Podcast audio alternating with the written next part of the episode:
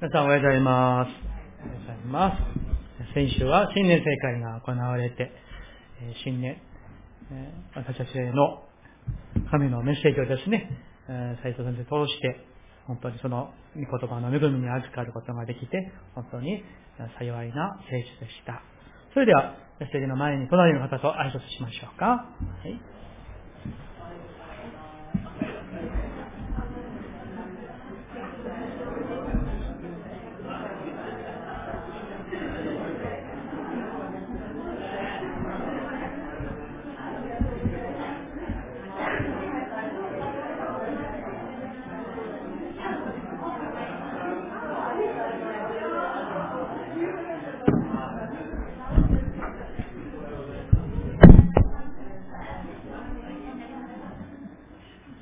ありがとうございます。一言お祈りいたします。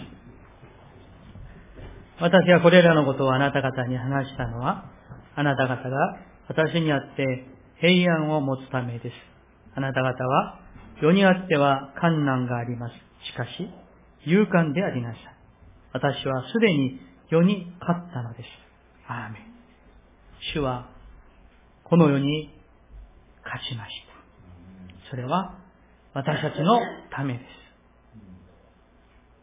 いつでも私への信頼を揺さぶられることなく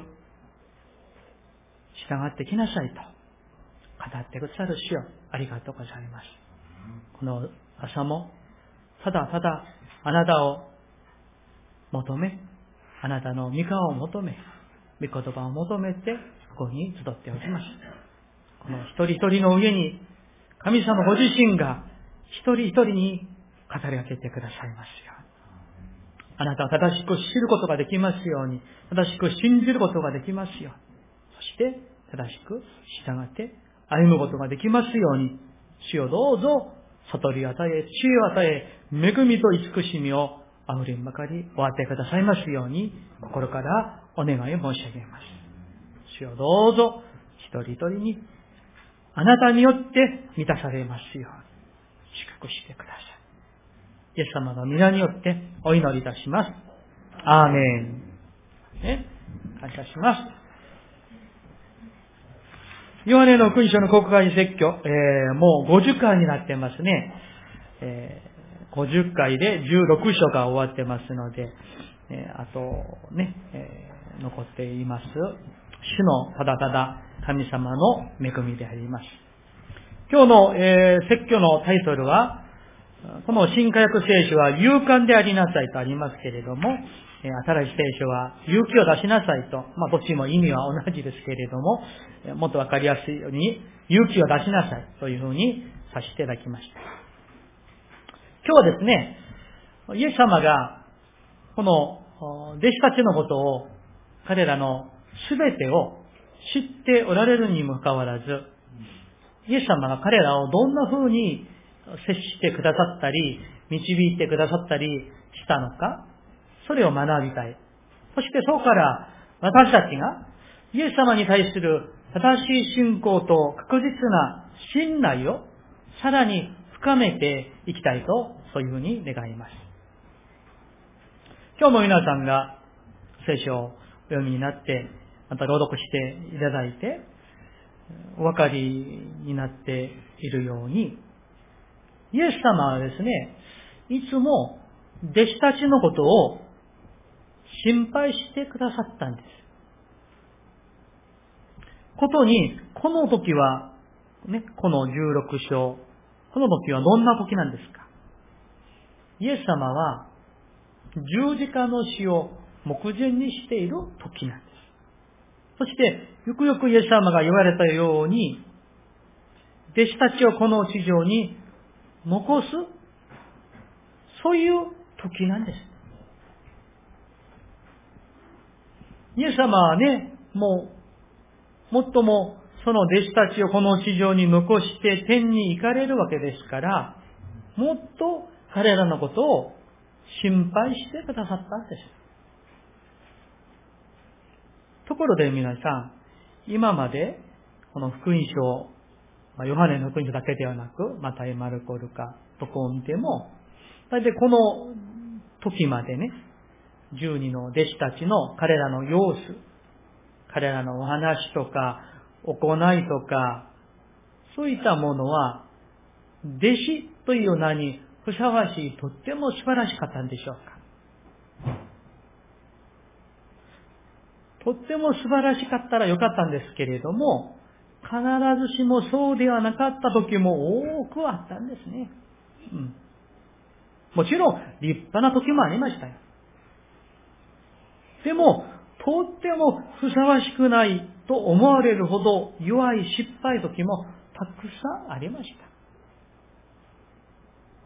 イエス様は、そんな彼らの今までの様子、彼らの弱さ、失敗、あるいは罪、あるいは彼らの強さね。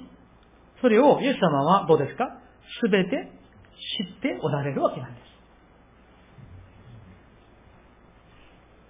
そのイエス様は、弟子たちのことだけではなく、私たちのことも、すべて知っておられます。私たちの今までの歩んできた道、私だったら49年、今年に入って49になりました。韓国にいたら50になりますけどね。そしてある人が半世紀ですねと言われて 失礼します。ね。皆さんだったら60年、70年、あるいは信仰の経験が10年、20年、30年、それぞれですけれども、今まで歩んできた私たちの歩み、その中には、ずっと素晴らしかったらよかったんですけれども、そうではなかった時もあったんじゃないでしょうか。弱かった時、あるいは強かった時、あるいは失敗した時、あるいは罪を犯して悩んでいたとき、すべてイエス様知っておられるわけなんです。ところが、弟子たちのことをまた戻りますと、イエス様は弟子たちがとっても立派な時にも、彼が本当にもう情けないなと思われるほど弱かった時にも、大失敗した時にも、彼らに対するイエス様の愛と憐れみと許しとは変わることはありませんでした。いつも同じ愛と憐れみの眼差しを持って彼らを決して見捨てず見守っていてくださったんですね。イエス様はこんな彼らを決して見下すことも見捨てることもあんまり役に立たないものだな、そういうふうに決めつけておられることもありませんでした。ずっとずっと変わらない愛と憐れみを持って、愛して愛して見守って信頼し続けて彼らを持ち上げてくださったんですね。皆さんもし、イエス様と弟子たちの関係、あるいはイエス様と私たちの関係が、この世の中のどこかの企業の社長さん、会長さんと、その社員の関係だったら、イエス様がそういう普通のね、企業の会長さんだったら、もう、弟子たちは、大体、クビになったかもしれない。いくら言っても、わからない。理解ができない。しょっちゅう誰が右か左か争う。良い評価を得られる弟子はそんなにいなかったかもしれない。ね、もう一般企業だったらみんな最高なんですよ。世の、この世の価値観から見ればですよ。うん、もう一緒に働かなくても構わないぐらい弱くて欠点だらけの弟子たちだったんですね。うんでもどうですか、イエス様は？どうですか？彼らのその弱さも欠点も不信仰さえも全て知っておられるにもかかわらず、イエス様も経験されたにもかかわらず、ずっと彼らを持ち上げてくださり、愛してくださり、信頼してくださり、また教えて、指導して、一緒に働くことができるチャンスも何度も何度も与えてくださいました。神の国のパートナーとしていつも一緒に働いてくださったんです。なんという大きな恵み、憐れみでしょうか。今日の27節をまず一緒に読みたいと思います。27節ご一緒に。はい。それはあなた方が私を愛し、また私を神から出てきたものと信じたので、父ご自身があなた方を愛しておられるからです。アーメン。皆さん、よくご覧ください。イエス様は知っておられました。何をですか？弟子たちがイエス様を愛していることをイエス様は知っておられました。だからこの27節に、あなた方が私を愛し、つまり、あなたたちは私を愛していると。私はそれを知ってるよ。それ私は疑わないんですよ。とおっしゃってくださったんですよ。そうなんです。弟子たちはイエス様を愛していたんです。たとえ失敗したり、挫折したり、不信仰だったりしていた時もありましたけれども、イエス様を愛する心だけは、その愛だけは変わりがなかった。それをイエス様が知っていてくださったんです。それを認めてくださって、私は知ってるよ。あなたたちは今まで本当にたくさんのもう失敗があったよね。でも、あなた方が私を愛していることを、私はそれを知ってるよ。疑っていないと。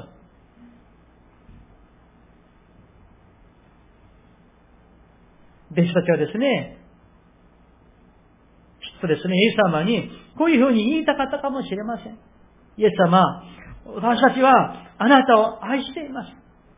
本当に時には不信仰の私たちですけれども、本当にあなたを愛している、このあなたに向かう私たちの愛には変わりも偽りもありませんと言いたかったんじゃないでしょうか。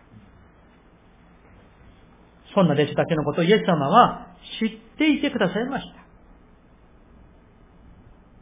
そして、ご自身に対する愛には偽りがないことを認めてくださったんですね。27節もう一度ご覧ください。私は見ますね。それはあなた方が私を愛し、また私を神から出てきたものと信じたので、愛も彼らの信仰もイエス様は否定していない。ね、疑っていらっしゃらないんですよ。父ご自身があなた方を愛しておられるからです。そして、神様が弟子たちを愛しておられるその愛も変わりがないことを語ってくださいました。失敗だらけ、不信仰だらけの彼らですけれども、イエス様は彼らのその失敗はあるんだけれども、不信仰はあるんだけれども、その神への愛、そして神様は彼らへの愛は変わりがないことを知っていてくださって認めてくださった。ところが、31節から見ると、このあったかくて和やかな雰囲気がもうひっくり返されるようなイエス様のお話が始まるんですよ、実は。さあ、ご覧くださいますか ?31 節から私がお読みしますね。31節イエスは彼らに答えられた。あなた方は今、信じているのですか ?32、見なさい。あなた方が散らされて、それぞれ自分の家に帰り、私を一人残す時が来ます。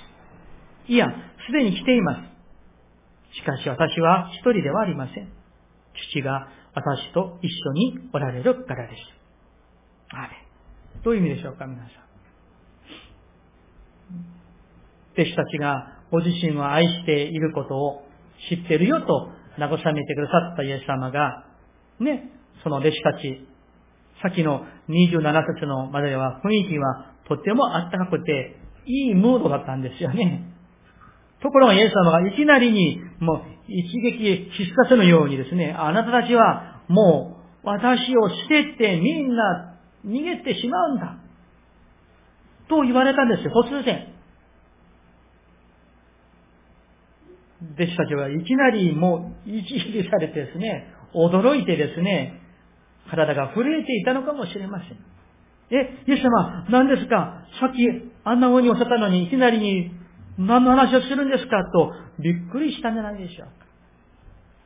でもどうですか？あなたたちは私をただ一人残して、チリジになって、おのおの自分の家に帰ってしまうんだ、と言われた時のイエス様は、彼らを罵るわけではないんです。あるいは見下すわけでもないんです。イエス様は彼らの今までの様子も、そしてこれからの何が起こるかもイエス様はどうですか？すべて知っておられたわけなんです。それから、弟子たちは今までも失敗が多くありましたけれども、これからも試練もあったり失敗もあることを、それもイエス様は知っておられる。そして試練があるよ、失敗があるだろうという話なんです。ところが、そこでまた終わっているわけではないんですそこで33節の大事なイエス様のお話が始まっています。今日の中心箇所ですけれども、33節をご一緒に読みたいと思います。ご一緒に、はい。私がこれらのことをあなた方に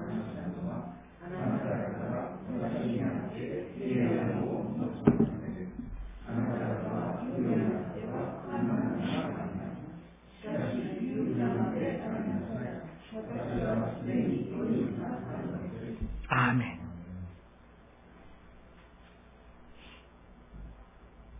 どういう意味でしょうか？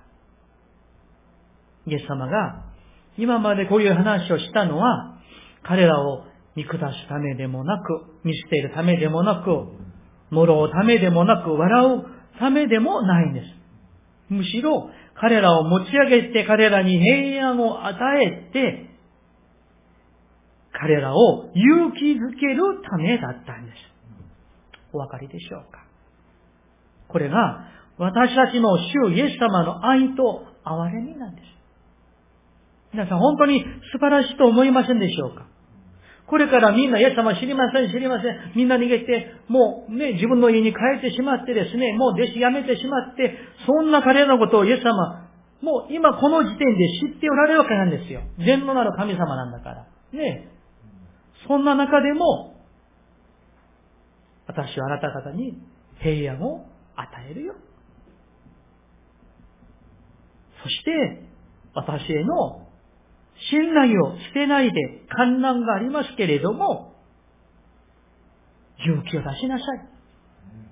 失敗した時にも、これから観難が起きても、誘惑が多くても、こけても、勇気を出しなさい。なぜなら、私はあなたたちのためにこの世に勝ったんだから、とおっしゃってくださいました。イエス様は、弟子たちの今までの弱さも、欠点も、失敗も、罪も、不信仰も知っておられ、経験されました。そしてこれからは、また、弟子たちがご自身を一人残してみんなチリ人になって逃げてしまう大失敗もイエス様あらかじめ知っておられる主なんです。にもかかわらず、イエス様は、そんな弟子たちに何と言われたんでしょうか？私はあなたたちに平安を与えるよと。世にあっては観難がたくさんあるだろう。そして失敗するかもしれませんよ。でも、勇敢でありなさい。勇気を出しなさい。なぜなら、私は、あなたたちのために、世に勝ったんだから、ってくださいました。簡単に言いますと、もう平安を得て、元気でいてもらうためなんだ。勇気を出しなさい。大丈夫。私はあなたたちを見捨てない。とおっしゃってくださいました。皆さんどうでしょうか私たちが、もし、ペテロ、ヨハネ、ヤコブような弟子で、ここにいたならば、どうだったと思いますか？皆さん。みんなですね、うー号泣して泣いていたのかもしれません。こんな失敗だらけの情けない。いつになってもイエス様の話がわからない。失敗だらけの罪だらけの自分たちのためにイエス様は責めもせずに、むしろ平安と勇気と希望を与えてくださる。その主にみんな感謝して感謝して泣いていたに違いないと思います。皆さんどうでしょうか？弟子たちは考えてみたらね、誰よりも自分たちの不信仰も弱さも罪も失敗も無能力さも未熟さも誰よりも自分たちがよくよく知っているわけなんです。自分たちがどれだけ本当にね、ダメだったのか、足りなかったのか、不信仰だったのか、よく知っているわけなんです、自分たちがね。うん。そんな自分たちがイエス様を見捨てて、チリジになることさえ知っておられるイエス様が、自分たちに向かって、もうお前たちは役に立たないとか、もう首だ、もういらん。もうあなたたちを選んだことを私は一生後悔するって、そんな風におっしゃってないんです。言われてない。一言も。そこで本当に泣かざるを得ないと思うんですね。イエス様の無限の愛、憐れみ、許しのためなんです。そんな彼らにイエス様は彼らを責めるとか叱るとかより、むしろ、これから私を一人に残してしまうような苦しみ、迫害が起こるんだ。優が試練が起こりますよ。だから、私の信頼がもう揺さぶられることなく、深い平安を味わえるために、この話をしたのだ。さあ、元気でいなさい。勇敢でありなさい。勇気を出しなさい。なぜなら、私があなたたちのためにこの世に勝ったんだから、どんな困難も誘惑も勝ちましたから、と語ってくださいました。皆さん、イエス様は、私たちに対しても同じ愛を持って接してくださるんです。憐れんでくださるんです。弟子たちのように、私たちも時には不信仰だったり、時には弱かったり、時には失敗したりします。そうですよね、皆さん。そうなんです。神様の見心を通りにやりたいんです。でもそれがやれない時、やらない時もあったりします。あるいは、もう自分自身のことでがっかりする時もあるんです。なんで私がこんなことまでしてしまったんだろうとね、思う時があったりします。なんで私は、信仰はこんなに立派に接したらいいのに、なんでだろうと思う時もあるかもしれません。しかし、困難私たちに向かってイエス様は決して、もうあなたは役に立たないものだとか、失敗者だとか、と言われるお方ではありません。むしろ、弟子たちと同じく、私たちの弱さも、失敗も、不信仰も、あるいは罪も、すべて知っておられるにもかかわらず、これからまたどんな試練、誘惑が、観難があって、またこけてしまうことすらもイエス様は知っておられるにもかかわらず、イエス様は何度も、何度も何度も主のために働けるチャンスを与えてくださる神様です。アメですか？皆さん。それから、今まで何の失敗も不信仰もなかったかのように、いつまでも温かい愛と憐れみを持って接してくださる主なんです。皆さん、世の中にどん、どこにこんな素晴らしい愛や憐れみ、許しがあるんでしょうか？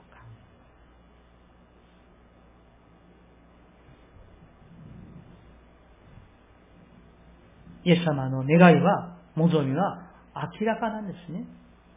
私たちが、どんな時にも、私たちに向かうイエス様の愛や信頼が確実であることを疑わず、ずっとずっと主を信頼してついていくこと、それがイエス様の望みなんです。